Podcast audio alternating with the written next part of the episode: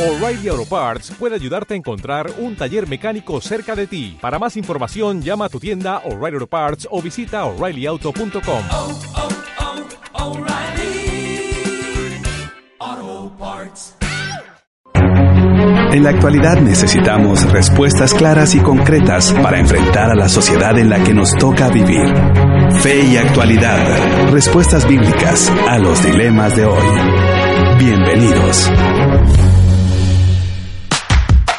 Y señores, cuando son las 12 del mediodía, estamos muy contentos de iniciar su programa Fe y Actualidad, un programa que pretende responder desde una perspectiva bíblica y teológica a los dilemas morales que nos plantea el escenario contemporáneo. Y en este día, indudablemente agradecemos a toda nuestra comunidad virtual que ya está incorporándose a través de la transmisión en Facebook Live o por supuesto a través de la sintonía de la 997 El Camino Contenido que Transforma. Y desde ya le damos la más cordial bienvenida a nuestros panelistas de casa. Profesor Nelson Morales, bienvenido a 997 El Camino Contenido que transforma su vida. Gracias Gonzalo y sí, qué alegría estar de nuevo aquí. Eh, ya estamos cerrando el, el, primer mes del año, imagínense, y este, contentos aquí abriendo el, el Sermón del Monte, nos queda poquito para llegar al final, pero siempre emocionante leerlo, claro. Y, y hoy sin duda alguna un, un, temazo, ¿verdad? Y ya lo vamos a presentar, sino antes darle la cordial bienvenida a nuestro buen amigo y profesor panelista David Suazo. Bienvenido, don David, a cabina de la 997. Gracias, Gonzalo. Es un gusto estar de nuevo aquí. Y sí, como que sin nada, ya se fue enero. Sí. Parece que Parece que fue ayer que estábamos aquí terminando el año y, y hablando de los planes y de, de todo eso. ¡Wow! Eh, Así es. Bueno, pero qué bueno, qué bueno. Cuando uno está ocupado y haciendo lo que le gusta, el tiempo vuela. Así es, así es. Y bueno, el año pasado, no sé si ustedes recuerdan, tuvimos una baja momentánea, ¿verdad? Se nos bajó nuestra lectora de noticias y también de eh, los comentarios que, pues, por supuesto, nos bendicen a través de la página de Facebook de Fe y Actualidad. Y estamos hablando de Betsabe Ansora, que tuvo la bendición y el privilegio de ser mamá. Betsabe, bienvenida nuevamente a cabina. Nos alegramos por ti, por tu esposo y, por supuesto, por Giovanita, que es la nueva integrante ahora del programa Fe y Actualidad. Bienvenida. Muchas gracias, profe. Me da gusto volver a estar aquí con ustedes y poder seguir aquí colaborando en este programa que es de bendición para muchas personas que lo escuchan. Bueno, y cuéntanos rápidamente cómo ha sido la experiencia en estos meses con Giovanna. Ha sido bonita, este, eh, de aprendizaje sobre todo, ¿no? De adaptarse a un nuevo integrante en la familia, a Te cambió cambios la vida. Cambió la vida, ¿verdad? y, Ahora y- despiertan y de hecho, no sí, y de hecho acabas de llegar eh, de visitar a tus papás en El Salvador, ¿verdad? Sí, es- Y, y te diste cuenta entonces que tú ya no pasaste a ser prioridad.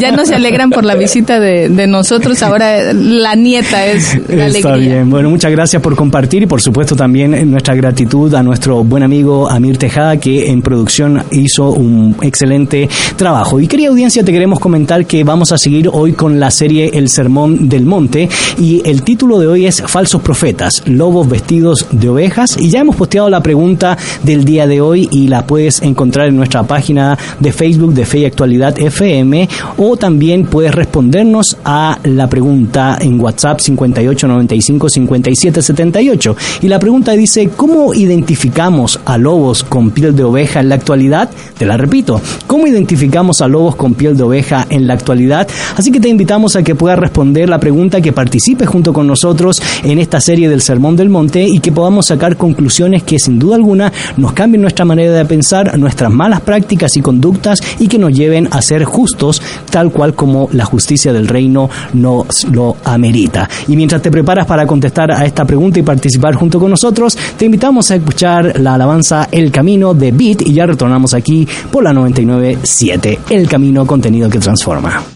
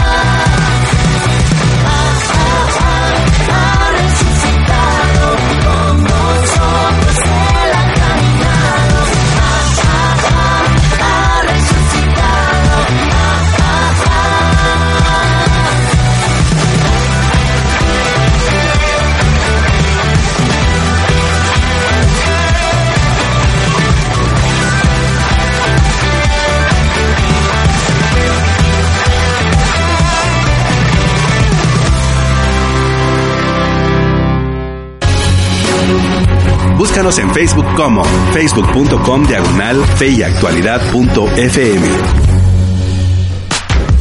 Ya estamos de regreso, querida audiencia. Soy Gonzalo Chamorro y en cabina me acompañan los profesores Nelson Morales y David Suazo. Y te comentamos que estamos en la serie El Sermón del Monte con el título Falsos Profetas, Lobos Vestidos de Ovejas. Y ya hemos posteado la pregunta en la página de Facebook de Fe y Actualidad. Y, nos, y te queremos invitar a que la puedas responder y participar junto con nosotros, enviando tu respuesta a través de la página de Facebook o una nota de voz y un mensaje de texto al 5895 57 78. Y la pregunta que hemos posteado a la luz de Mateo capítulo 7, verso 15 al verso 20, ¿Cómo identificamos a lobos con piel de oveja en la actualidad? Así que esperamos que pueda ser parte de toda esta comunicación que queremos tener junto con ustedes, pero también de aprendizaje a la luz de lo que hemos venido desarrollando en torno al tema del sermón del monte. Y en ese sentido, Nelson, eh, como siempre lo hacemos cuando trabajamos el tema de la, del sermón del monte, hacemos un una breve introducción que nos ayuda a conectarnos con el mensaje mayor del sermón. Recuerdan que el sermón comienza en el capítulo 5 eh, con las bienaventuranzas y luego de ahí Jesús plantea eh, su escenario de la justicia del reino, cómo en casos concretos de diversas maneras eh, se expresa la justicia del reino en la vida cotidiana, en el culto, en, las relaciones interpersonales, en muchas facetas. Y a lo largo del sermón va desarrollando esos temas. Y al final del sermón él hace un cierre dividido en tres segmentos. El primero lo vimos la semana pasada, que tiene que ver con la puerta estrecha y el camino angosto versus la puerta ancha y el camino ancho. Eh, ahora viene esta sección que tiene que ver con cautela de falsos eh, profetas y falsos discípulos. Eh, claro, hoy vamos a trabajar la parte de los falsos eh, profetas, más adelante nos tocará la otra, y luego viene la de los terrenos Correcto. de la, la construcción de los edificios, que son todas invitaciones del Señor a escoger. Nos confronta con una decisión y, y esa decisión, claro, es seguir lo que él ha enseñado en el sermón. Correcto. Y antes de entrar de lleno, don David, al pasaje en cuestión que nos convoca eh, Mateo capítulo 7 del verso 15 en adelante, valdría la pena hacer eh, desde una visión general una definición de qué es un profeta, qué es el profetismo y qué importancia tenía en los tiempos de Jesús, sobre todo porque hay que considerar el periodo intertestamentario respecto a la visión que tenía la gente de si los profetas eran válidos o no en los tiempos de Jesús y qué eh, papel jugaban dentro de la vida religiosa, cultural, política, económica y cada una de las áreas donde los profetas en un tiempo, el, sobre todo el profetismo bíblico, había sido tan relevante o importante. Sí, los profetas representaron en el pasado y seguían representando en tiempos de Jesús eh, la, la voz de Dios. Eh, eran los voceros de Dios, eh, los que transmitían el mensaje de Dios al pueblo.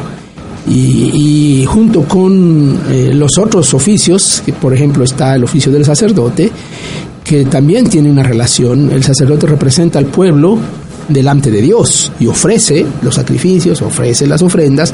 El profeta es en, en relación al revés, eh, representa a Dios delante del pueblo.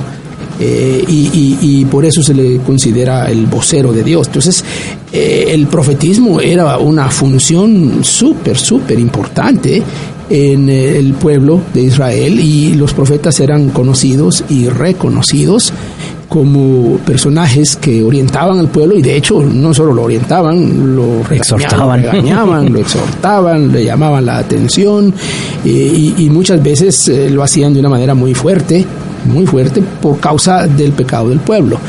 Eh, Jesús mismo es presentado como un profeta.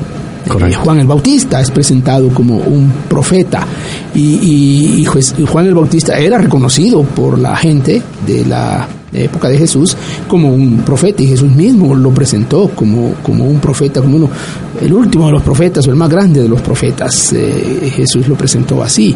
Así que usar la figura y, y- y la eh, imagen de un profeta en, en esta parte del Sermón del Monte, eh, me imagino a los oyentes de Jesús, eh, pues eh, parando los, los ojos, abriendo los ojos y las orejas, ¿qué va a decir este hombre eh, con, con falsos profetas? Porque había falsos profetas en el Antiguo Testamento. Correcto. Y sí, eso lo iba a mencionar. Y de hecho, Sí. el profetismo no solo es inherente al pueblo de Israel, eh, se tenía, eh, eran prácticas comunes en el antiguo Medio Oriente, en otras religiones. Claro, eh, todas las religiones tenían sus, sus voceros, sus oráculos. Los oráculos, como se exactamente. les llama, que eran los voceros de los dioses, por ejemplo, en, en- en el mundo grecorromano.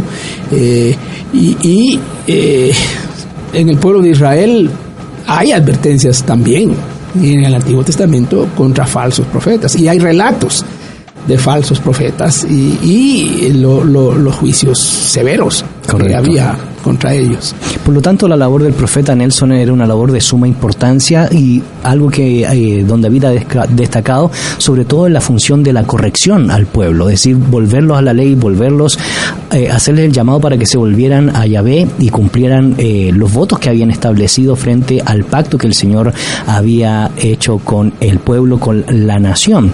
Y llama mucho la atención la pregunta que yo planteaba al inicio del programa y a pesar de que el pueblo de Israel tenía una concepción bien clara de lo que era un profeta, qué tan marcado era el profetismo en los tiempos de Jesús, porque había pasado un periodo donde Dios no se había revelado de manera directa al pueblo y que se conoce como el periodo intertestamentario. Entonces la pregunta es, Nelson, en la literatura intertestamentaria, ¿qué concepción había del profeta? Y también habían algunas declaraciones respecto a falsos profetas y quiénes eran los falsos profetas o no. Buena pregunta. Y valdría la pena aclarar el tema de esto del silencio de Dios y todo eso. Esa es una perspectiva canónica Correcto. no histórica, eh, canónica. O sea, Dios hablando a través de los profetas, en particular los profetas escritores, que dejan plasmado en las escrituras del Antiguo Testamento la voluntad de Dios. Eh, de ahí no hay más hasta los evangelios que comienzan a, a retomar la historia. Pero en el periodo intertestamentario el profetismo estuvo activísimo. Sí, claro. Um, y una de las funciones principales en ese periodo de- del profetismo, hablando de trabajo escrito, es seguir eh, mirando como los teólogos hoy eh, la, la realidad e, e interpretar la realidad desde esa perspectiva, en diálogo con la ley. Y eh, se van a desarrollar los escritos tardíos del Antiguo Testamento en ese periodo. Por ejemplo, el libro de Nehemías, de, Esther, de Esdras, eh, el libro de Esther, eh, el libro de Crónicas, primero y segundo de Crónicas, son, son todos escritos eh, del sexto siglo, quinto siglo, eh, incluso algunos del cuarto siglo. son profetas. Ahora, también los eh, escritores después, otros escritores se miran a sí mismos como profetas que tratan de guiar al pueblo y van a escribir libros como los testamentos de los patriarcas, eh, los libros de Enoch que hemos mencionado. También había otro tipo de literatura que es muy determinante en algunos eh, segmentos, sobre todo en cuestiones de, de apocalíptica judía, que se llaman los oráculos de las sibilinas Correcto. que eran profetisas y ellas eh, daban sus oráculos y, algunos pues eh, iban y, tomaban los oráculos como eh, determinación de, de hacer o no hacer, de ir a batalla o no ir a la batalla, de ese tipo de cosas que suele verse en el Antiguo Testamento también. eh, se observa, así que hay bastante actividad profética. De hecho, el pueblo mismo eh, considera a Jesús profeta. Y en Mateo se va a mencionar dos o tres veces eso, y la gente lo tenía por profeta. Así es. Y, y eso me llama mucho la atención porque eh, usted ya lo, lo expresó muy bien, don David. Eh, si bien es cierto, la concepción del profetismo, tal cual como lo ha reafirmado Nelson, está presente en el pueblo, también está muy presente la lucha constante en contra de los falsos profetas. Yo leía una sección de Flavio Josefo que habla de muchos charlatanes o falsos profetas de, de, de la época, eh, apelando a la literatura extra bíblica. Y esto nos ayuda pues a entrar dentro del contexto general del sermón del monte cuando Jesús hace mención precisamente de eh, estos falsos profetas y a quienes nos estaríamos refiriendo. Bueno, sí, tal vez conviene ahora mismo, me estoy recordando que no hemos, no hemos dicho eso, que, que aclarar, en el mundo contemporáneo, en el mundo evangélico contemporáneo, se ha asociado casi automáticamente la palabra profecía o profeta con eh, la predicción Claro. Sí, correcto. eh, el, el- el anuncio del futuro, el anuncio de cosas eh, generales o concretas bien específicas de- del futuro. Y, y hay de eso en, en el profetismo, por supuesto, en el profetismo bíblico, canónico y en el profetismo eh, fuera del canon. Eh, está, todo eso está. Y sobre ahí. todo con temas de juicio. Sí, sí, sí, sí, muy apocalíptico. ¿eh? Exactamente. Se, se presenta apocalíptico, apocalíptico con el tema del fin del mundo. Y eso está muy presente en el periodo intertestamentario. Y de hecho, la, la digamos, el género literario apocalíptico nace ahí. Nace de ahí. Ahí, ahí nace. Y yo supongo que mucha gente ahora asocia automáticamente profecía con eso, con la predicción del futuro. Eh, eso es una, una parte del mensaje profético, pero la mayor parte del mensaje profético es realmente un mensaje que tiene que ver con, con el presente Correcto. con la conducta del pueblo, con el recordatorio de la ley, con el recordatorio de, de- de- de la obra de Dios, de los hechos portentosos de Dios, de la liberación de Dios, y con eh, el señalamiento de los males del pueblo y un llamado al arrepentimiento. Eh, eso está ahí y también está el futuro, por Correcto. supuesto. Pero el futuro es, es- es un elemento, de hecho ni siquiera es el elemento más más grande de, del profeci- de la, De la profecía. en el Antiguo Testamento. Claro, lee el tema de, de discernir por qué están pasando las cosas. Eh, Por ejemplo, si uno lee Los Reyes, eh, el capítulo más largo de, de Primera y Segunda de Reyes es la explicación de por qué Israel del Norte se fue al destierro. Correcto. Es el capítulo más largo. Y en la literatura judía se le llama profetas anteriores, profetas, o sea, Y, y lo que sucede profetas, sí. y lo que sucede es que en el consciente colectivo de la gente está esta construcción de el profeta como símbolo casi de Nostradamus, ¿verdad? Sí, que claro. solamente tiene que ver con este elemento apocalíptico, pero con predicciones del futuro. Y, y usted lo ha dicho varias veces, don David, el futuro siempre tiene que ver con el presente. Es decir, si esas predicciones o esas proyecciones o ese llamado al arrepentimiento que si no hay arrepentimiento produce un juicio de parte del Señor, tiene que ver con el compromiso y el comportamiento en la realidad presente. Queremos agradecer los comentarios que eh, están ingresando a nuestra red social respondiendo a la pregunta del día. ¿Cómo identificamos a lobos con piel de oveja en la actualidad? Y Leslie de Ordóñez nos dice, buen día, felicitaciones por tan buen programa. Creo que el Espíritu Santo de Dios que está en nosotros nos ayuda a discernir a este tipo de personas, por supuesto, dependiendo de la comunicación y relación diaria que tengamos con Él. También Hipatia Cristina Morales nos dice, buen jueves, considero que es difícil, pero un lobo no tendrá nunca un corazón como el de la oveja.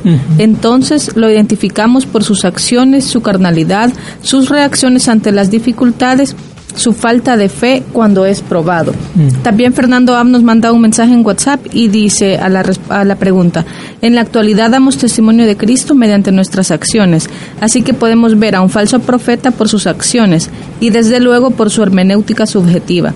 Pero para poder ver eso necesitamos prepararnos para poder tener discernimiento entre lo verdadero y lo falso. Bueno, excelentes comentarios que nos animan y nos dan la pauta indudablemente para al retornar de, pues, de esta alabanza poder conversar eh, sobre este tema. Te recordamos que estamos trabajando la serie del Sermón del Monte con el título Falsos Profetas, Lobos Vestidos de Oveja y te invitamos a que sigas comentando en la página de Facebook de Fe y Actualidad FM a la pregunta del día. ¿Cómo identificamos a lobos con piel de ovejas en la actualidad? También otra vía de comunicación es a través del 58 95 57 78. Nos puedes enviar una nota de voz o un mensaje de texto. Y mientras respondes a la pregunta del día, te invitamos a escuchar a Quique Pavón con la alabanza Empezar de nuevo. Ya retornamos aquí por la 997 El Camino, contenido que transforma. Hoy una nueva oportunidad. El ayer es pasado, el mañana es futuro y todo lo que tengo hoy es un día más para conocerte un poco más. Para andar de tu lado, agarrado a tu mano, sin miedo a este mundo. Y viviré cada día como si fuera el último. Disfrutaré cada día como el primero. Te entregaré todo lo que soy cada mañana. De que sale el sol en mi ventana.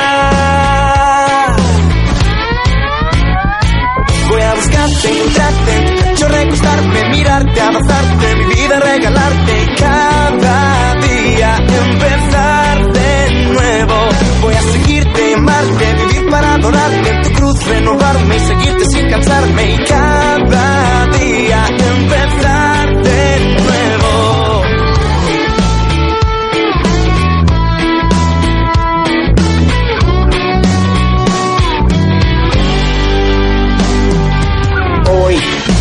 historia debe continuar. Pues aunque pasan los años, tu amor está intacto y todo lo que quiero yo es contigo estar. Me haces falta para respirar. Porque es por tu sangre que puedo levantarme y darte las gracias. Y viviré cada día como si fuera el último. Disfrutaré cada día como el primero te entregaré todo lo que soy cada mañana cuando salga el sol en mi ventana. Voy a buscarte, encontrarte, en tu pecho recostarme, mirarte, abrazarte, mi vida regalarme. Cada día empezar de nuevo. Voy a seguirte y amarte, vivir para adorarte, en tu cruz renovarme, seguirte sin cansarme. Cada día empezar de nuevo. Apreté el botón y su reset a mi vida. Me paré otra vez en la línea de salida. Que esta vez correré con firmes y con cuidado para no tropezarme como hice en el pasado. Voy seguro con una nueva esperanza. Contigo al lado camino con confianza. Tengo tu mano, tú has vuelto a levantarme. Hoy me agarro con fuerza, pues no quiero despegarme. Aquí voy a quedarme. Y viviré cada día como si fuera el último. Disfrutaré cada día como el primero.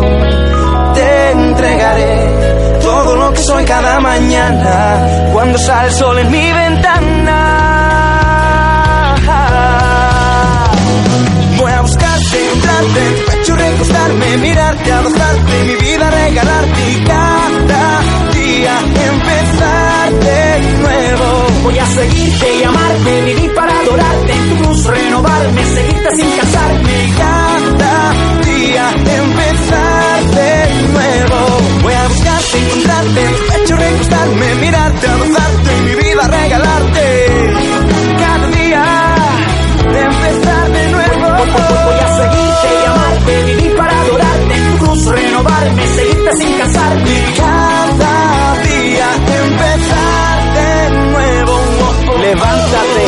Compliques, no dejes que el pasado te descalifique, permite que su sangre te justifique. Como dice lo Quique. Así es, Funky. Cada día es un regalo que Dios nos da. Y cada uno de ellos hay que mirar al cielo y empezar de nuevo. Comentarios, dudas, 5895-5778, el WhatsApp de 997 FM. Ya estamos de regreso, querida audiencia, soy Gonzalo Chamorro y en cabina me acompañan los profesores Nelson Morales y David Suazo. Y también agradecemos a producción en el área técnica, nuestros buenos amigos Jefferson y Susana. Y por supuesto a Amir Tejada y Betsabe Ansora que nos acompañan aquí en su programa Fe y Actualidad. Te recordamos que hoy estamos tratando la serie Sermón del Monte con el título Falsos Profetas, Lobos Vestidos de Oveja. Y la pregunta que hemos posteado el día de hoy es ¿cómo identificamos a lobos con piel de ovejas la actualidad. Las vías de comunicación son a través de un mensaje de texto o una nota de voz al 58 95 57 78 o nos puedes también dejar tu respuesta a la pregunta en la página de Facebook Fe y Actualidad FM.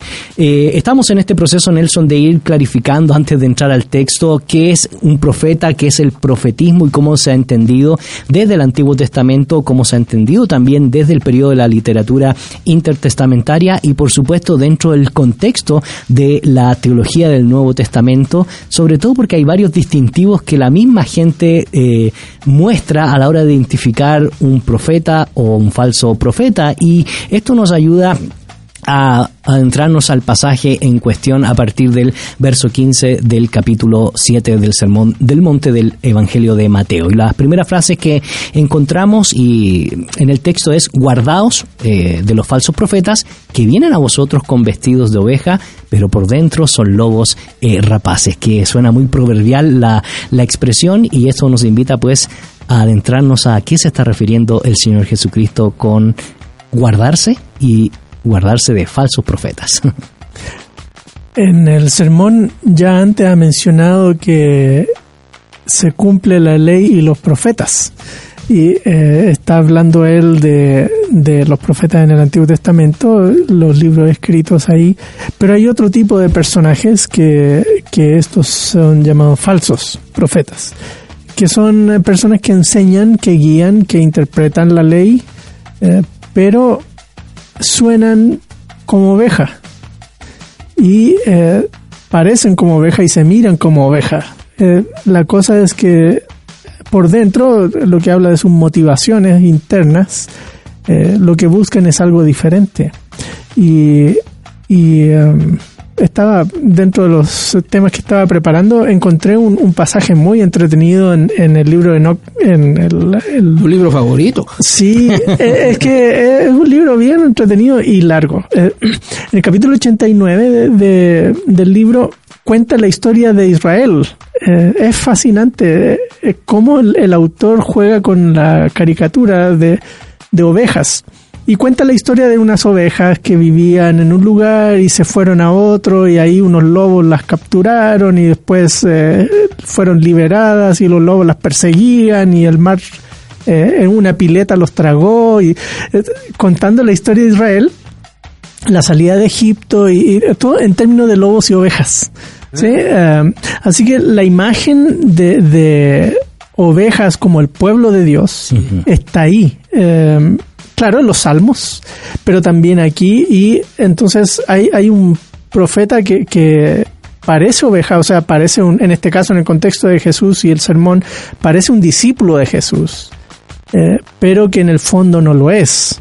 Eh, Es una persona desde afuera eh, que está tratando de, de imitar nuestras conductas, nuestro lenguaje, pero no es. Y, y lo que persigue más bien son fines egoístas que terminan dañando a las personas, porque la idea aquí de eh, son lobos eh, feroces que eh, depredan a las ovejas. Correcto. Sí. Y, y a mí lo que me llama la atención, don David, dentro del pasaje es poder identificar eh, qué se ha dicho en la historia y la interpretación respecto a ese falso profeta. Eh, se ha dicho de que eh, Jesús se está refiriendo a alguien específico a la luz del contexto general cuando ya hemos visto y analizado la falsa piedad, la falsa religiosidad, hay una, alusión a involucrar al liderazgo religioso de la época. Pues, ¿qué se ha dicho en la historia y la interpretación y cómo ve usted precisamente este falso profeta a la luz del contexto mayor del Sermón del Monte?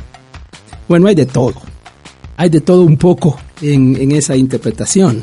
Pero antes de comentar eso, quiero eh, señalar, seguir la idea de, Nelson sobre el tema de, del, discípulo y el que es y el que parece. Eh, ese es un tema recurrente en Mateo. Eh, parece que Jesús en, el Sermón del Monte ahora estamos viendo que eso también está como, como la- la meta de Jesús. Eh, no, no, no es tanto distinguir entre el verdadero discípulo, el que es discípulo y el que no lo es de una manera así muy, muy evidente, muy radical, sino lo pone de una forma más sutil y, y más difícil. Jesús está interesado en saber distinguir entre el verdadero discípulo y el que parece serlo. Correcto. E- e- Eso es, eso es más, es más difícil. Por eso estas advertencias aquí. Uno sigue con la historia, por ejemplo, eh, en, en- en las parábolas del reino en Mateo 13, en la parábola de- del trigo y la cizaña. Eh, la- el, el- el trigo y la cizaña se parecen. Crecen juntos. Y en esa parábola se les prohíbe a los, a los hijos del reino, digamos, cortar la cizaña. Porque no vaya a ser que también corten el trigo.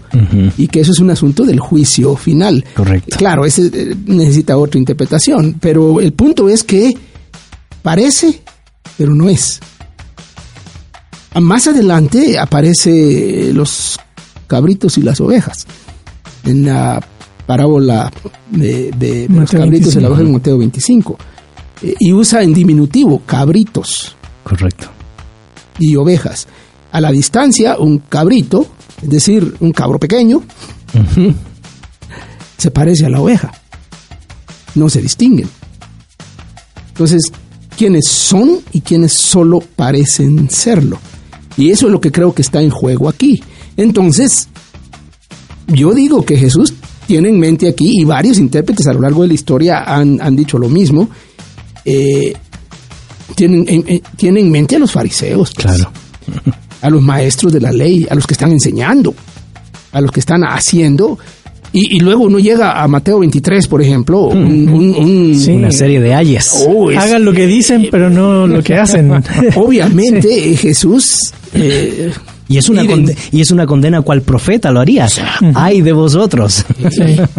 Sí, eso- y, y así que mm, parece bastante eh, lógico y, normal identificar en este pasaje a los fariseos, a los escribas, a los maestros de la ley como los falsos profetas. Correcto. Y, y casualmente, eh, don David menciona una palabra que es clave, porque Jesús da ciertas pautas, cómo identificar precisamente a los falsos eh, maestros, Nelson, y lo relaciona con frutos que eran muy valorados en la cultura hebrea como la uva y el trigo y con frutos eh, poco valorados porque sobre todo en épocas de siega el espino o este tipo de, de plantas lo que hace es destruir la buena la buena semilla si no se corta con anterioridad y antes de escuchar tu opinión queremos agradecer los comentarios que siguen entrando a nuestra red social respondiendo a la pregunta del día ¿cómo identificamos a lobos con piel de ovejas en la actualidad?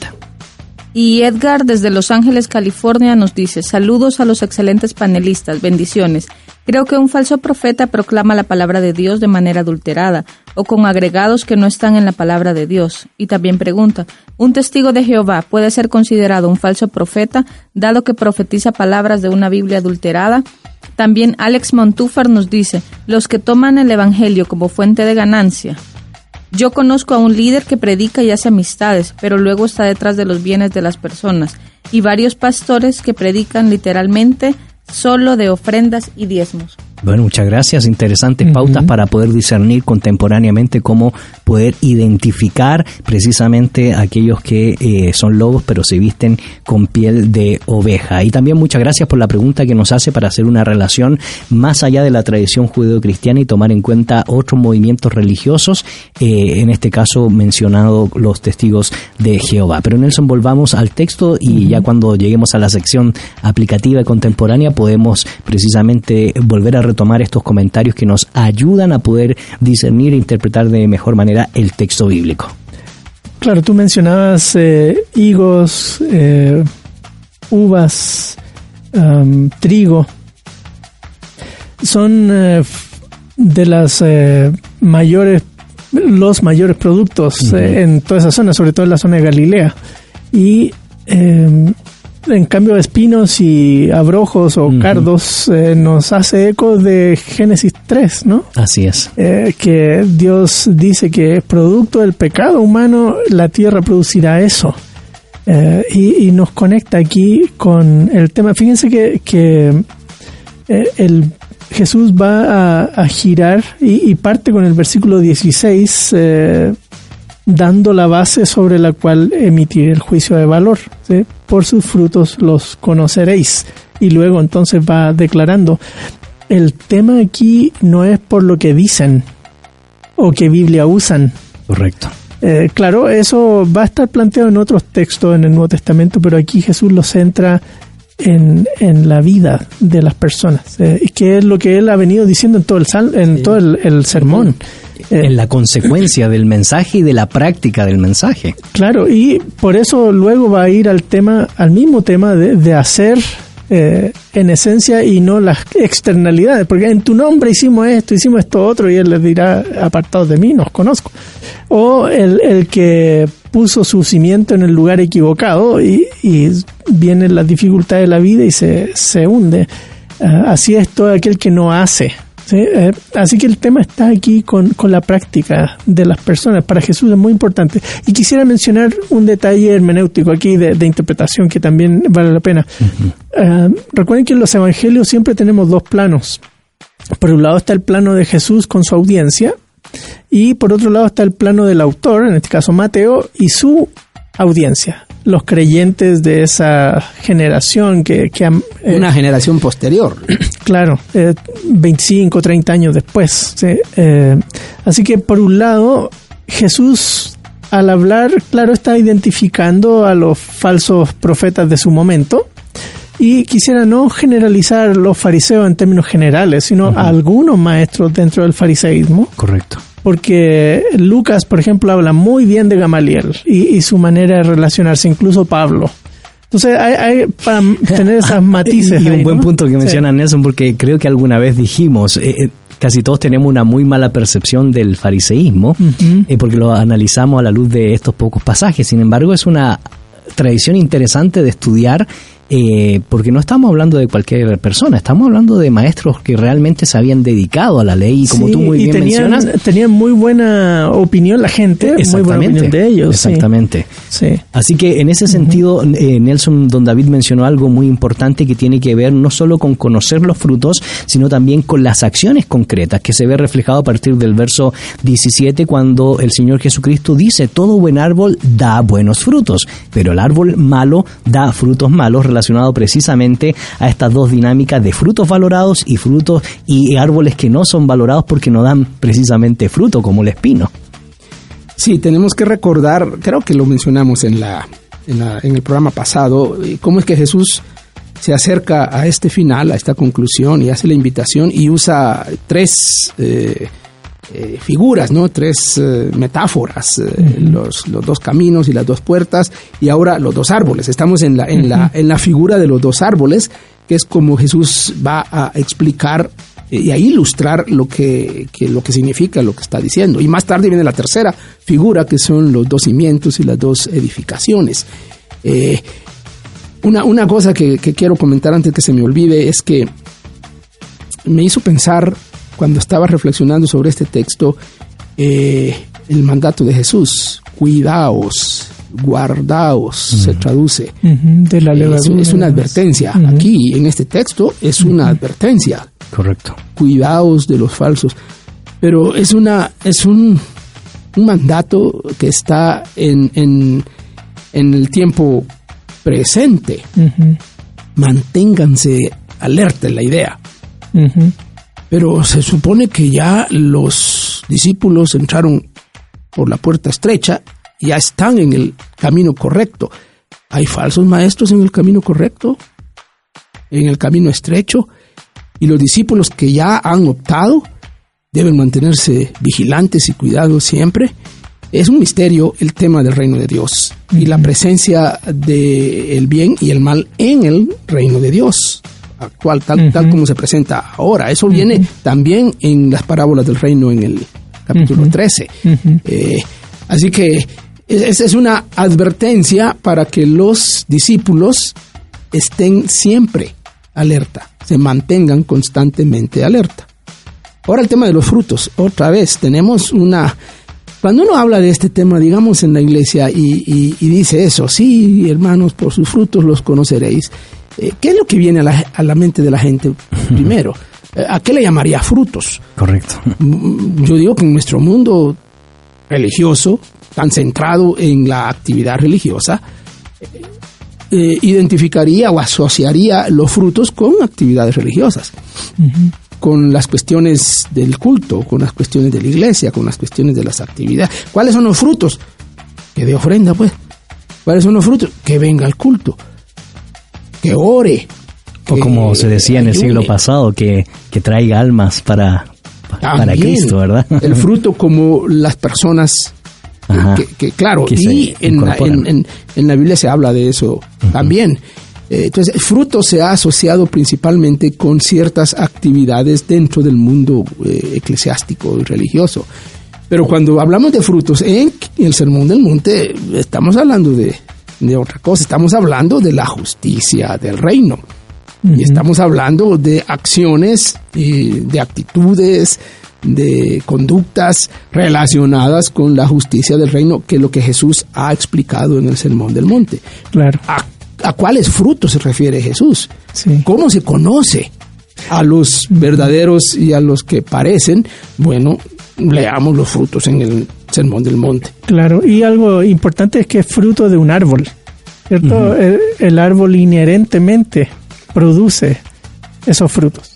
Y eh, lo mismo pasa con eh, el buen y el mal eh, árbol. eh, en este caso, y con el profeta falso y, y, su actitud, su no puede fingir esa parte Claro. eh, va a aflorar, pero para eso se necesita tiempo. Hay árboles que, que gracias a Dios dan fruta cada, todo el año, ¿no? Este, cada cierto rato están floreando y van de nuevo. Hay otros árboles que tienen ciclos más largos, de una vez al año o cada dos años, pero hay que esperar y mirar. Y qué interesante esa metáfora que usas, porque también el Señor Jesucristo lo va a aclarar en los siguientes versículos del 21 y el, el 23, porque aunque el árbol esté floreciendo, también tenemos que tener un buen discernimiento que a pesar que esté dando ciertas flores, si no hace la voluntad del Padre, eh, y lo pone así, aunque Él diga que profetiza en su nombre, aunque echa fuera demonios en su nombre, eh, y hace milagros en el nombre del Señor, y no es obediente al Padre, entonces es un falso eh, profeta. Queremos agradecer los comentarios que siguen entrando a nuestra red social. Francisco Ordóñez nos dice, qué bendición hermanos, hoy se escucha una voz femenina, Dios bendiga, y qué bueno que las mujeres tengan participación. Sigan adelante. Este, bendiciones, dice. Descubriendo los lobos con piel de oveja, el enemigo puede usar incluso miembros de las iglesias para confundir al pueblo de Dios y de esta manera convertirse en lobo con piel de oveja. Hace un tiempo un hermano tomó tiempo para predicar y tomaba el tema de la simiente de la serpiente, por lo cual hubo gran confusión. Gracias por su comentario. También Samuel Choc nos dice, es aquel que quiere hacer de todo, pero en provecho propio. Ok, bueno, interesante. Y eso nos llama la atención, don David, porque eh, Jesús es bastante enfático. Después de hablar del árbol que da buenos frutos, lo recalca en el verso 18 eh, por una, cue- bajo un acertado comentario lógico. Y, y es claro, y dice, no puede el buen árbol dar malos frutos, ni el árbol malo dar buenos eh, frutos. Es una cuestión de lógica que él espera que sus oyentes pues entiendan y sepan claramente eh, el mensaje que está detrás dentro de todo la- el contexto religioso del Sermón del Monte. Sí, tenemos que conectar esta enseñanza de Jesús con el desarrollo eh, de, de posterior, digamos, de eh, la, la- la teología de la santidad, eh, persona eh, desarrollada por Pablo y por otros escritores del Nuevo Testamento, eh, y, el tema de- de- del pecado y el tema de las, las caídas, digamos, de los, de los creyentes. Eh, un creyente, si un creyente peca y da mal fruto, mm, ya no es buen árbol y se arruina. Eh, ¿cómo, cómo- cómo, cómo es que naturalmente fluye de la savia de un árbol el fruto que debe, que debe salir? Algún árbol a veces, un árbol bueno, a veces puede producir un fruto que no, que no madura, que no se desarrolla, que, que es, es- es posible, pero lo natural, lo que sería eh, natural y espontáneo sería que diera buenos frutos. Un creyente ¿ah? Se espera que por la obra del Espíritu Santo y su nueva naturaleza haga lo que corresponde a esa nueva naturaleza. Eh, debería ser lo más natural del mundo eh, y, y sería relativamente fácil identificarlo. Llama mucho la atención y una de las cosas que voy a dejar planteada Nelson para que lo podamos eh, dialogar después de la noticia es Jesús actúa cual profeta del Antiguo Testamento porque pone, analiza las circunstancias y también analiza si uno no tiene un cambio de conducta, eh, más bien expone lo que va a suceder si no hay un cambio de conducta y dice en el verso 19 todo árbol que no da buen fruto es cortado y echado en el fuego. Y la pregunta pues, ¿qué está queriendo decir el Señor? La vamos a responder después de las noticias positivas. Noticias positivas. Pakistán. Confirman la libertad de Asia Bibi. El Tribunal Supremo desestimó la demanda contra la absolución de la mujer cristiana que había sido sentenciada a muerte por blasfemia. Bibi podrá salir de Pakistán. La mujer cristiana de 51 años estaba en el corredor de la muerte desde noviembre de 2010, tras ser condenada por blasfemia, luego una discusión con dos mujeres musulmanas. Asia Bibi ha permanecido oculta durante estas semanas por razones de seguridad. Se espera que salga del país. Varios países ya se han ofrecido para acoger a Asia Bibi, Bibi y darle protección. En Latinoamérica, la película Palau se estrenará en abril.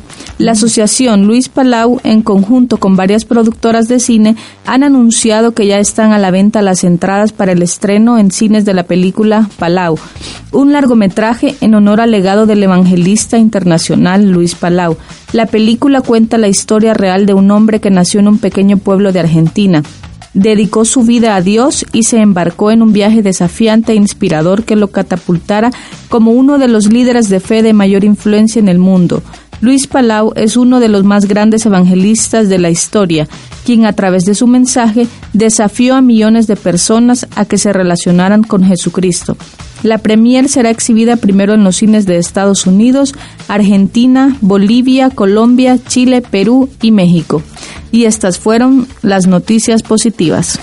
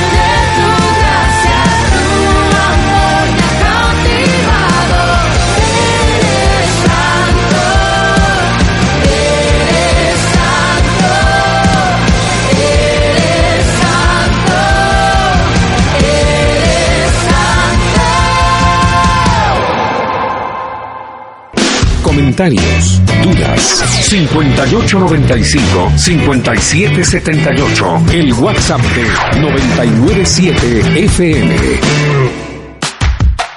Ya estamos de regreso, querida audiencia. Les saluda Gonzalo Chamorro y aquí en cabina me acompañan los profesores Nelson Morales y David Suazo. Y estamos tratando la serie del Sermón del Monte con el tema Falsos Profetas, Lobos Vestidos de Ovejas. Y te recordamos eh, la vía de comunicación a través del WhatsApp con mensaje de texto o nota de voz 5895 5778 o puedes responder a la pregunta en la página de Fe y Actualidad FM. Y la pregunta es, ¿cómo identificamos a lobos con piel de ovejas en la actualidad? Y Antonio Lorenzo nos dice, bendiciones hermanos, considero que por sus frutos, como lo dice la misma palabra de Dios. También Sonia Rodas nos dice, las motivaciones de su corazón les sale por la piel. Por más carismáticos que sean y asimismo su predicación, sus mensajes no pasan de ser egoístas, pues buscan su propio bien, llámese fama, dinero, poder, admiración, etc. Ellos son manipuladores por excelencia y una franca amenaza a los sentimientos y convicciones de los oyentes. Por eso la importancia de cuidarse y cuidar de la sana doctrina, ser diligentes y confiar, descansando en el juicio del Señor.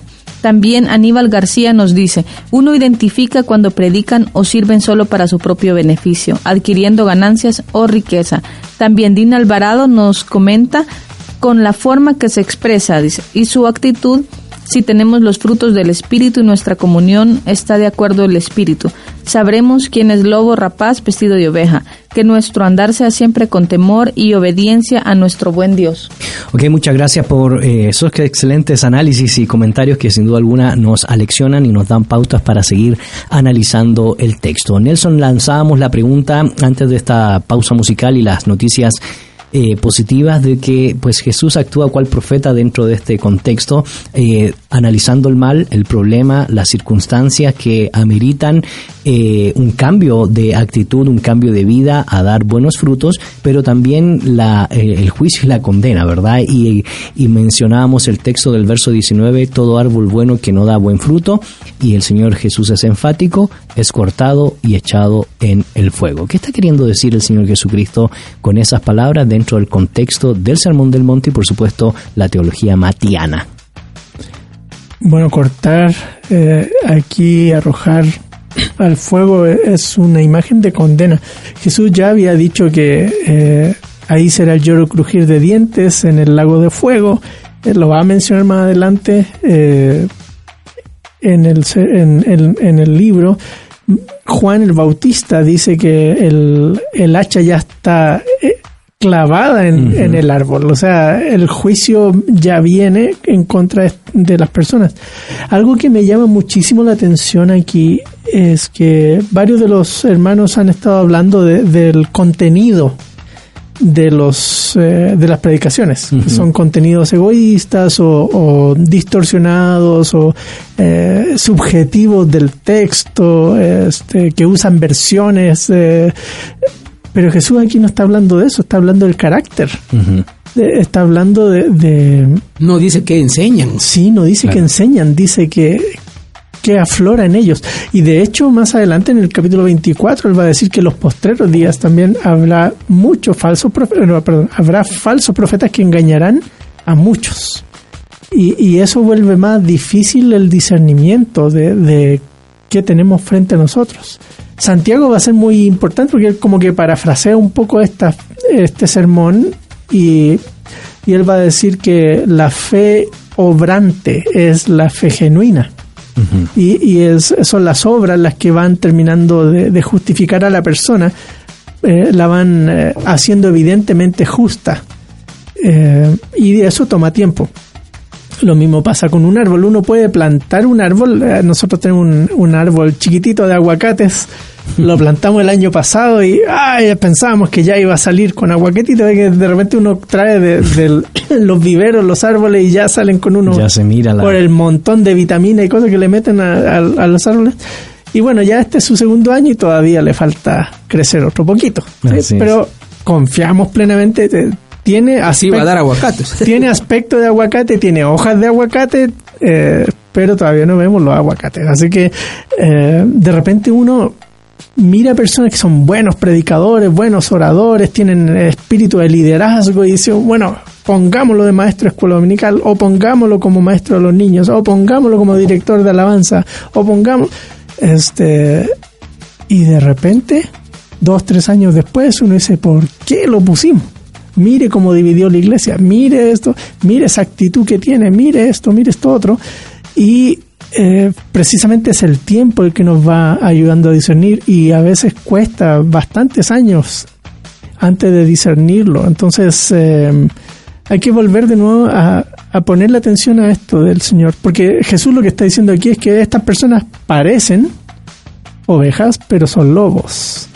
Eh, así que la metáfora del árbol malo aquí es, si estamos leyendo bien a Jesús, es uno que parece un creyente y don David comentaba, y quizás él lo pueda ampliar ahora eh, en otras escenas, ¿no? De los peces que están eh, en la red o, o el tipo de, de cereales que están en el campo, eh, pues se parecen, pero eh, le dice el Señor, espera hasta el final eh, o este, agarra la red y saca los, todos los peces mezclados y, eh, finalmente es el, Señor quien des- eh, y, juzga, no nosotros, pero nosotros somos llamados a estar alerta a, estos maestros que son falsos, porque aunque parece que enseñan bien, sus actitudes reflejan que no son creyentes. Mm.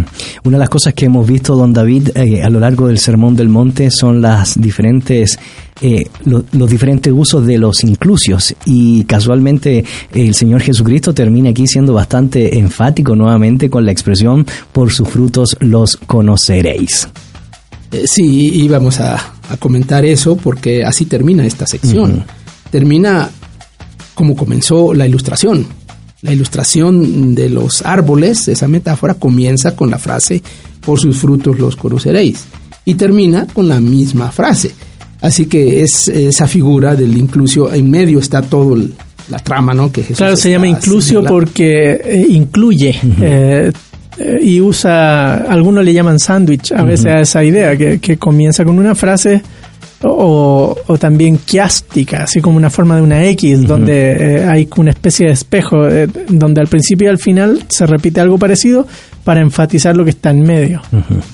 Bueno, estos versículos finales de esta sección eh, expanden la ilustración de, mm, de los árboles hasta el extremo, como ya se mencionó, de declarar que el árbol malo que da malos frutos será cortado y echado al fuego. El juicio está presente.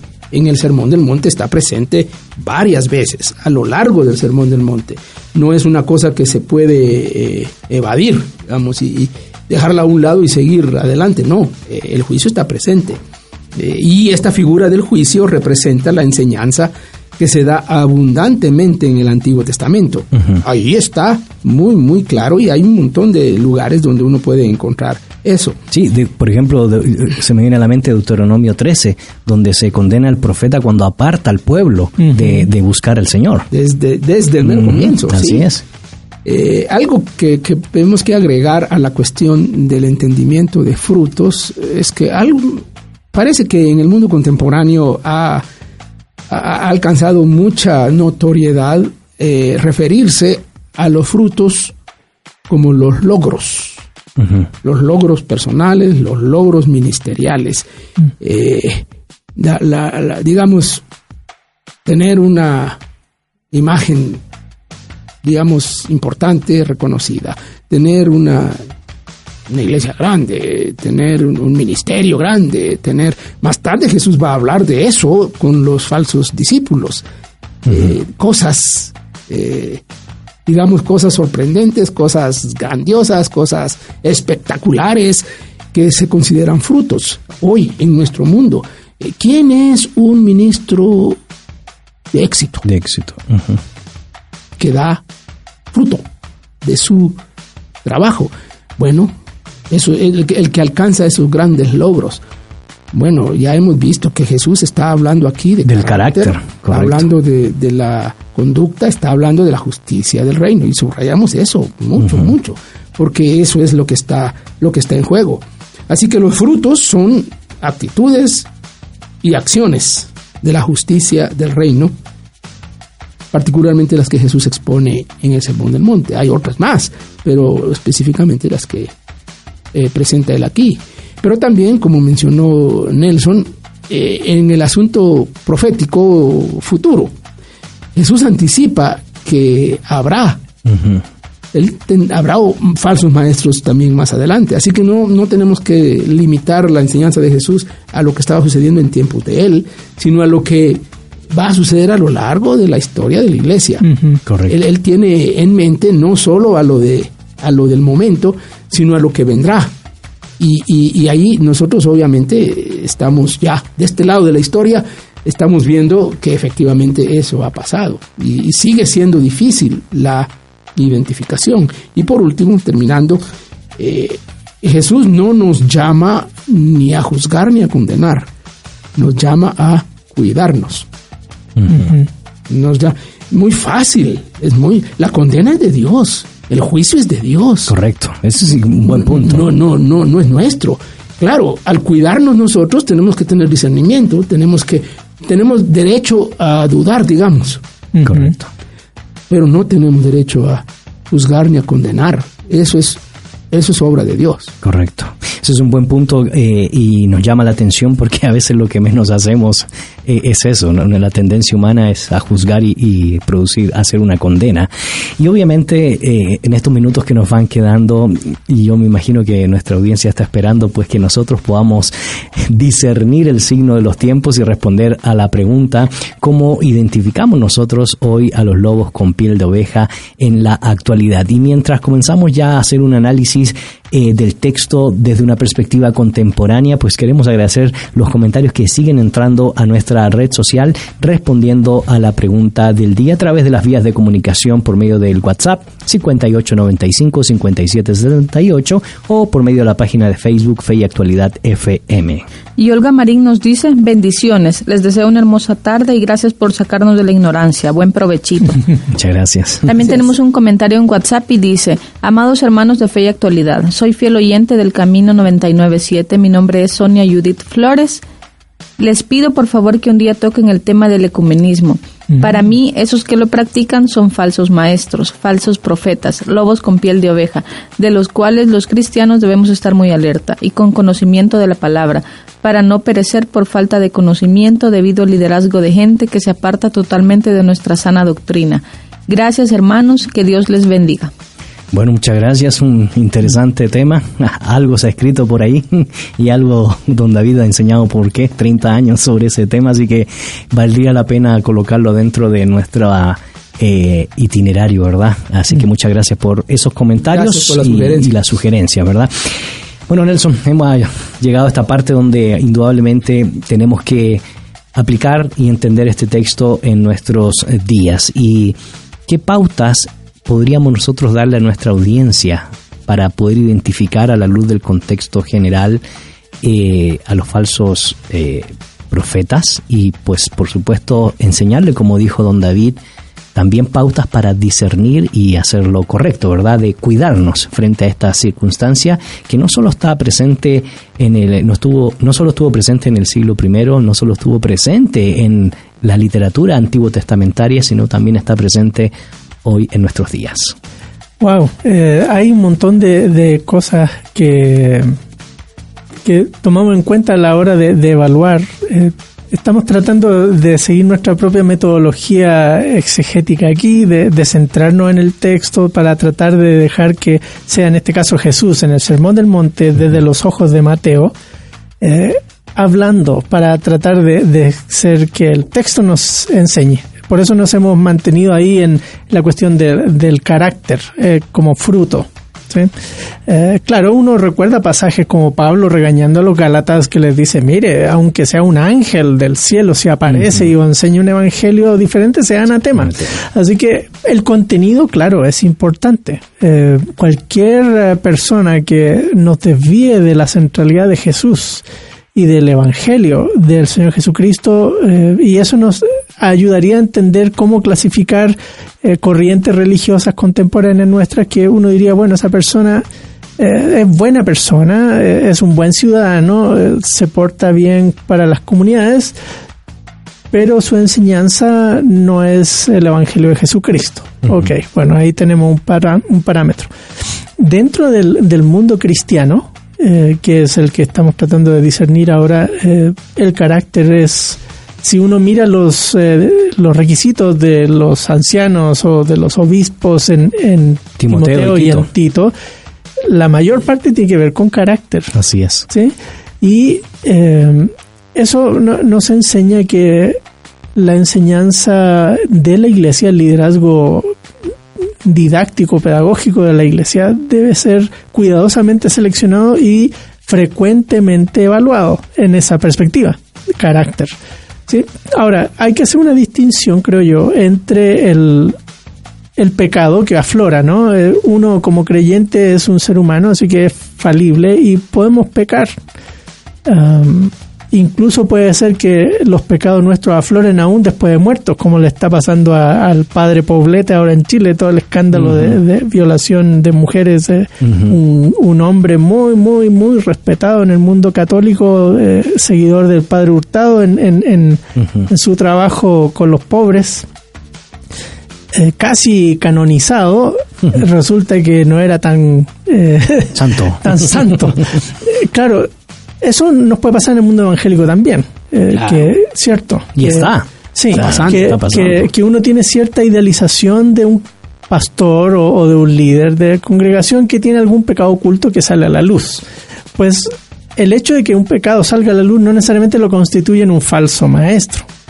Em, claro, hay, hay otros temas como eh, Pedro va a mencionar en 2 de Pedro, también Judas lo va a mencionar, este Pablo mismo en, en, en, en sus cartas va a mencionar cuestiones de, de su vinculación al, al dinero, algunos lo han mencionado.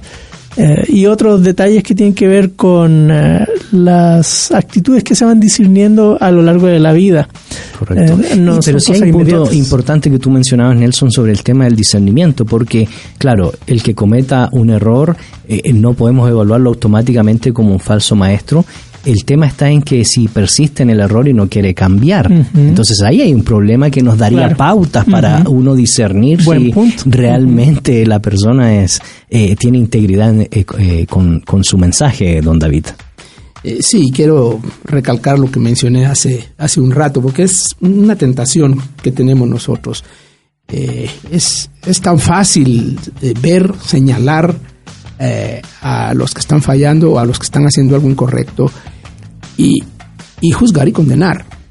Eh, nosotros estamos mandando gente al infierno ¿no? y eso no nos corresponde. claro. Eh, este es, es, es, es una cosa muy, muy frecuente en nuestros círculos. Correcto. Eh, y entonces yo usaría las mismas palabras que aparecen en el Sermón del Monte. Cuidaos, ¿no? Cuidémonos de hacer eso también. Pero eso no nos quita, no nos exime, ¿no? De la responsabilidad de, de ser eh, vigilantes, de, de ser eh, este, alertas, de estar alertas, eh, de, de- de discernir, eh, porque de eso se trata, es lo que Jesús nos está diciendo. Tenemos que discernir, tenemos que saber que, que es lobo, aunque parezca oveja. Hay que ejercer un, un ejerc- hay hay que hacer un ejercicio de discernimiento, eh, que es algo que francamente nos está haciendo mucha falta. Nos, nos dejamos llevar por, por criterios que, que, que nos, nos encandilan, digamos, nos eh, oscurecen la, la- la vista, eh, cosas que el mundo ofrece y que el mundo dice que es lo, lo bueno. ¿Cómo se identifica un buen líder?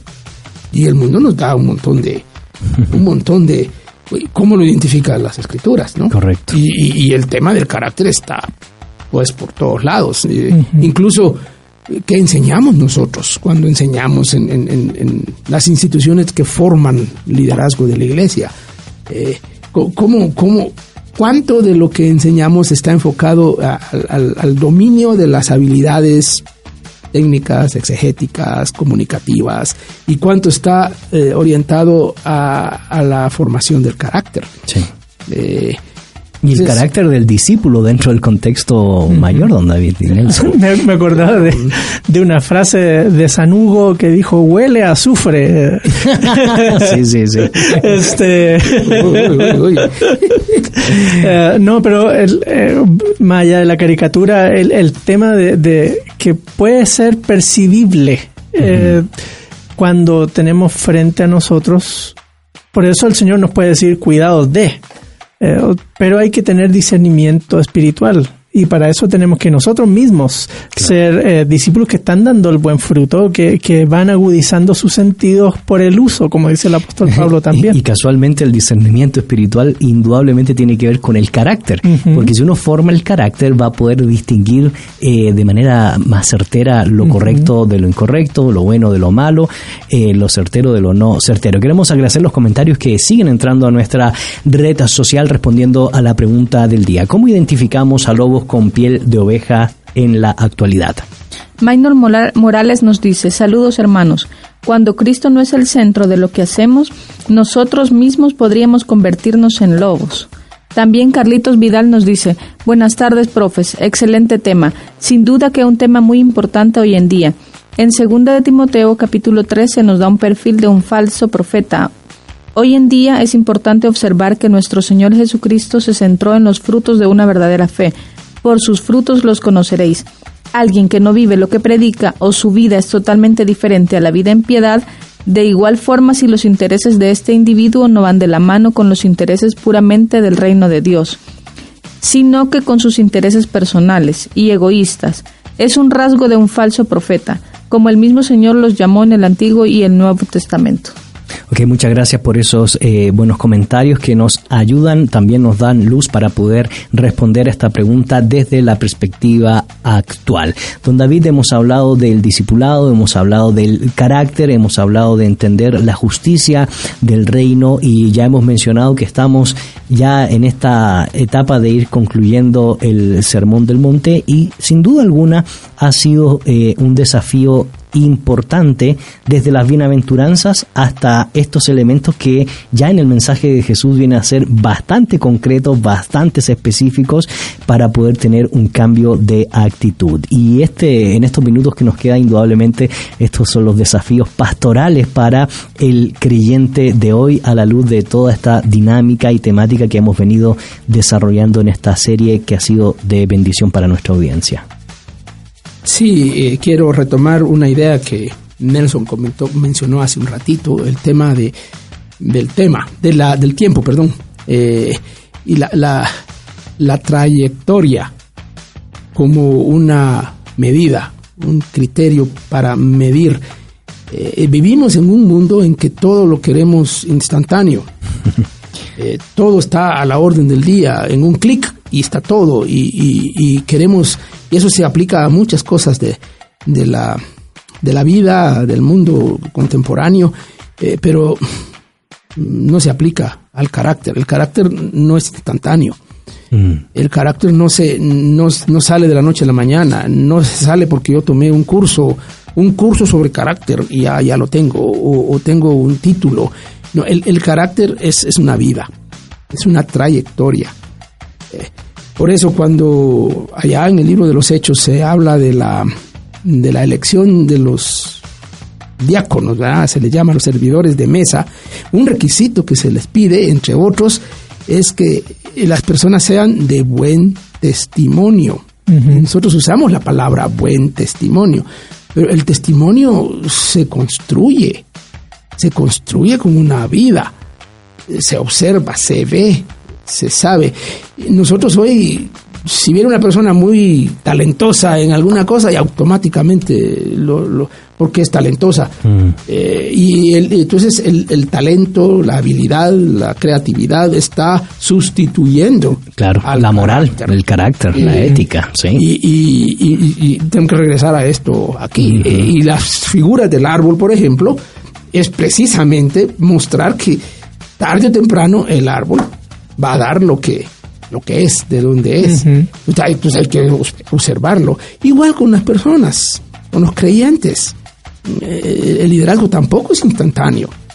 Eh, el, el- el- el- carácter se va forjando y tenemos que tener cuidado, eh, mucho cuidado, en eh, la selección de nuestros líderes en la iglesia, a un nivel muy local o a un nivel más, más grande, más, más macro. Es una, es una realidad que muchas veces eh, la obviamos, la pasamos por alto y nos vemos eh, obnubilados, ¿no? La palabra así. Nos vemos así como deslumbrados, apantallados. Apantallados. Por, y yo conozco mucha gente que nos apantalla con sus habilidades, con sus eh, recursos eh, de, de oratoria y todo lo demás. Y, y resulta que resulta que no. Ajá. Así es. Queremos agradecer los comentarios que siguen entrando a nuestra red social. Y Fernando Ab nos dice, alguien puede preguntarse cuáles son los frutos que debemos observar en profetas verídicos. Bueno, eso lo encontramos en Gálatas 5, 22, 23. Mas el fruto del Espíritu es amor, gozo, paz, paciencia, benignidad, bondad, fe, mansedumbre, templanza. Contra tales cosas no hay ley. Bienvenida, Buen Betsa, qué bueno que ya estás de regreso. Gracias, Fernando. También Marie Nileven nos dice, ¿por qué las canciones cristianas suenan igual que las canciones del mundo? Ay, buena pregunta. ¿Algún músico?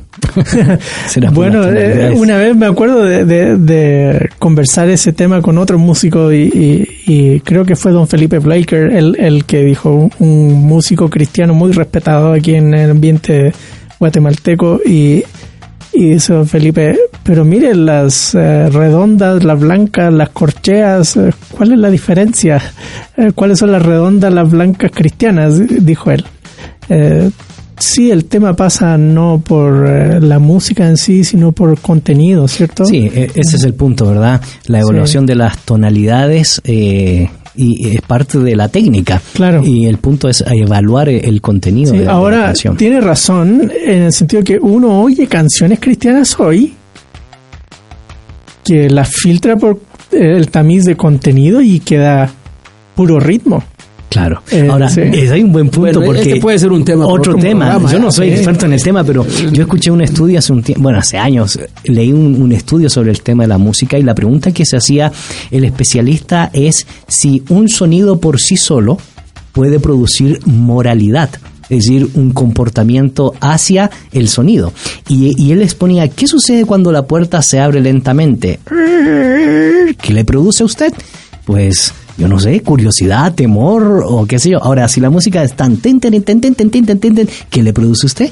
Pues alegría. Entonces la pregunta es, el sonido, la tonalidad, puede producir moralidad? Y la dejó ahí, no la respondió. Entonces sería interesante estudio invitar a expertos en ese campo. Tenemos más comentarios antes de escuchar el los desafíos finales de Nelson. Nomás recordarles la pregunta que nos habían hecho Edgar desde Los Ángeles que preguntaba que si un testigo de Jehová puede ser considerado un falso profeta dado que profetiza palabras de una Biblia adulterada. Bueno, muchas gracias. Yo creo que el criterio es igual para todo, eh, independientemente de, de la tradición o el trasfondo. Sí, yo mencioné hace un rato un criterio esencial en el Nuevo Testamento. Cualquiera que predicase un evangelio diferente al que os he enseñado sea Sea anatema. No importa si es testigo de Jehová o si es de la primera iglesia bautista de la ciudad tal. Correcto. Sí, eh, sí, es el mismo criterio. O sea, el Señor Jesucristo y el evangelio del evangelio, eh, perdón, el, el evangelio de Jesucristo, el Hijo de Dios. Um, ese es nuestro criterio elemental, Correcto. sin, sin el cual no podemos decir nada. Ahora, pensando en palabras finales, eh, todo árbol bueno espontáneamente da buen fruto eh, de manera natural.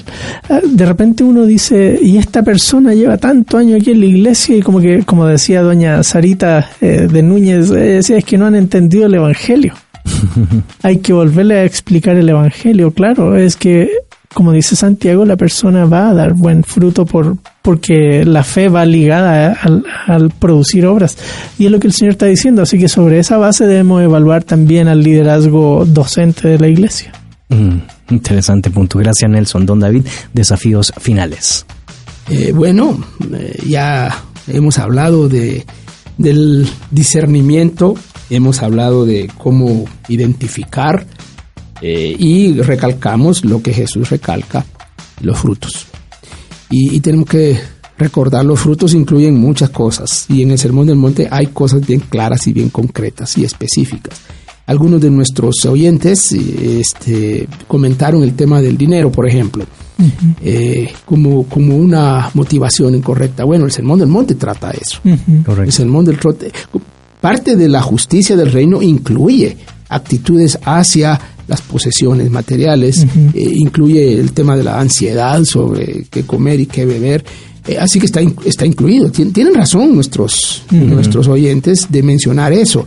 Pero eso es, es uno de, de muchos otros elementos. También incluye las, las relaciones personales, también La falsa piedad. La, la- la- la falsa piedad en el mundo de- de- del culto, eh, incluye eh, la- la- las, las cuestiones sexuales y las motivaciones eh, este, más profundas del corazón que, que, que en muchos casos están saliendo a luz ahora en líderes prominentes del mundo del mundo cristiano. Eh, así que eh, es, es, es, eh, el fruto es, es, es un fruto bastante concreto, francamente. Y es un llamado también a revisar eh, nuestras propias actitudes constantemente y nuestro claro. propio peregrinar cristiano y nuestros propios desafíos y también nuestras propias luchas. Aquí, Mirándonos al espejo, como dice Santiago, sí. Mirándonos al espejo. Querida audiencia, queremos agradecer los comentarios que ingresaron hoy a nuestra red social. Siempre estamos muy contentos de toda la comunidad virtual que nos acompaña jueves tras jueves aportando y respondiendo a la pregunta que planteamos nosotros el día de hoy. El desafío que yo les quiero dejar es muy breve. Leamos constantemente y releamos constantemente el Sermón del Monte porque sin duda alguna es de inspiración para evaluar nuestra propia vida, nuestro propio peregrinar eh, como cristiano. Les invitamos a que no se desconecten de la sintonía de la 99.7 y también les invitamos a que nos vuelva a sintonizar este próximo jueves a las 12 del mediodía aquí en su programa Fe y Actualidad. En nombre de Nelson Morales, David Suazo, Betsabe Ansora, en los controles nuestro buen amigo Jefferson y en producción Susana y Amir Tejada, les deseamos un excelente día y su servidor Gonzalo Chamorro desea bendiciones para usted. En la actualidad necesitamos respuestas claras y concretas para enfrentar a la sociedad en la que nos toca vivir. Fe y actualidad. Respuestas bíblicas a los dilemas de hoy. Hasta la próxima emisión. Esta es una producción de iRadios Guatemala Centroamérica.